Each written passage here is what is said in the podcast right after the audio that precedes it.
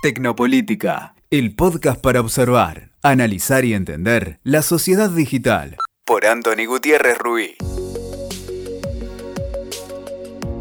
Muchas gracias por estar ahí. Estoy encantado de volver a WeTalker en este espacio de Tecnopolítica. Hoy les quiero hablar de la intimidad. De la intimidad en política. Quiero preguntarme y preguntarles si la intimidad en política es un activo electoral o debería ser algo que debemos esconder, proteger, guardar y preservar. Durante mucho tiempo se ha creído que lo privado y todavía más, lo íntimo era un espacio que se debía proteger en la comunicación política, que los líderes políticos y los candidatos debían de reservar lo íntimo. La apuesta por el control biográfico era muy previsible. Se explicaba solo lo que se quería explicar, previsible y rígida, y era como máximo la apuesta por la biografía, la máxima estrategia comunicativa de la intimidad y de lo personal. Pero a mi juicio algo está cambiando y de manera profunda. Primero, la irrupción de las redes sociales hacen que lo cotidiano se cuele entre las rendijas también de nuestra intimidad, a través de las pantallas móviles.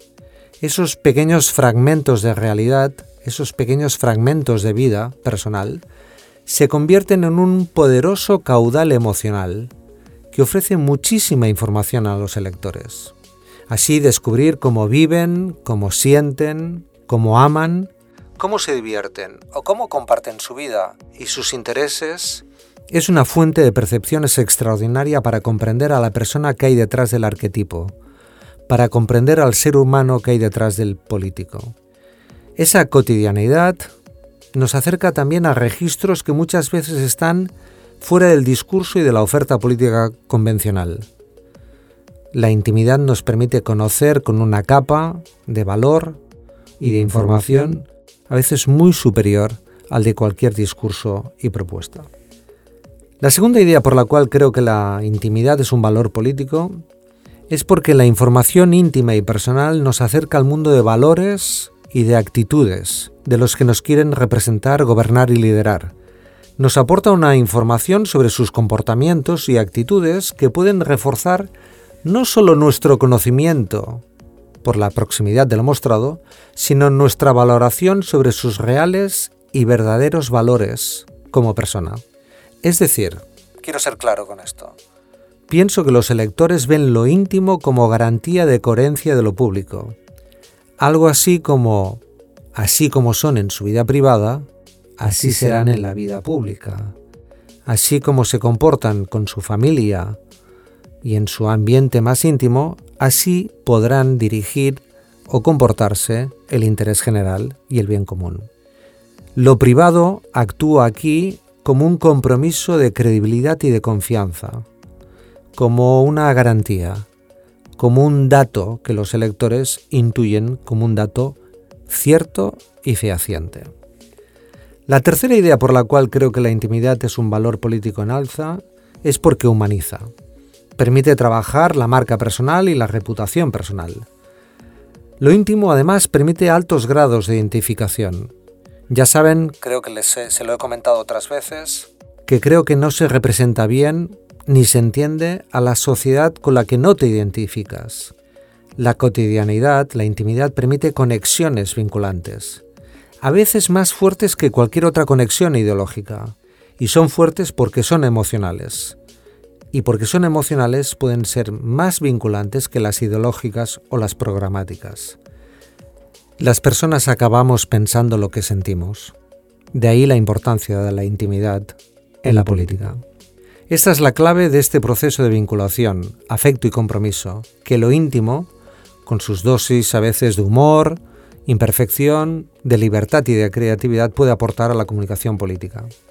Finalmente, lo íntimo también se comparte de una manera extraordinariamente viral en las redes sociales, en el mundo digital.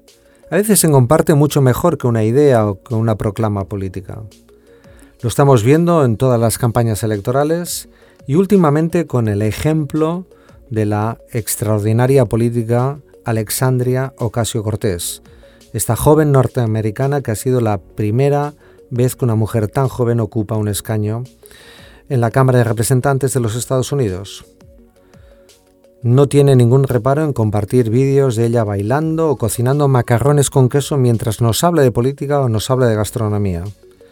Mesera hace un año, camarera hace un año, hoy es la congresista demócrata más joven de la historia.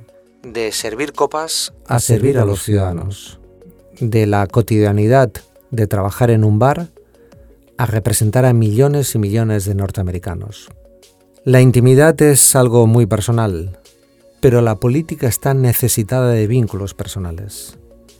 Aquellos candidatos y candidatas que entiendan este nuevo vínculo como una oportunidad para establecer compromisos con los electores, basados en la humanización, en el afecto y en la transparencia, tendrán una nueva oportunidad para competir políticamente. Los electores han descubierto lo íntimo como lo más transparente, lo más revelador de la vocación pública de un político. Decía el pensador Ortega Gasset que lo que llamamos nuestra intimidad no es sino nuestro imaginario mundo, el mundo de nuestras ideas. Por eso la intimidad en política es un valor en alza, que crece, que vincula y que permite una nueva conexión emocional con la política. Escuchaste Tecnopolítica por Anthony Gutiérrez Ruiz. WeToker. Sumamos las partes.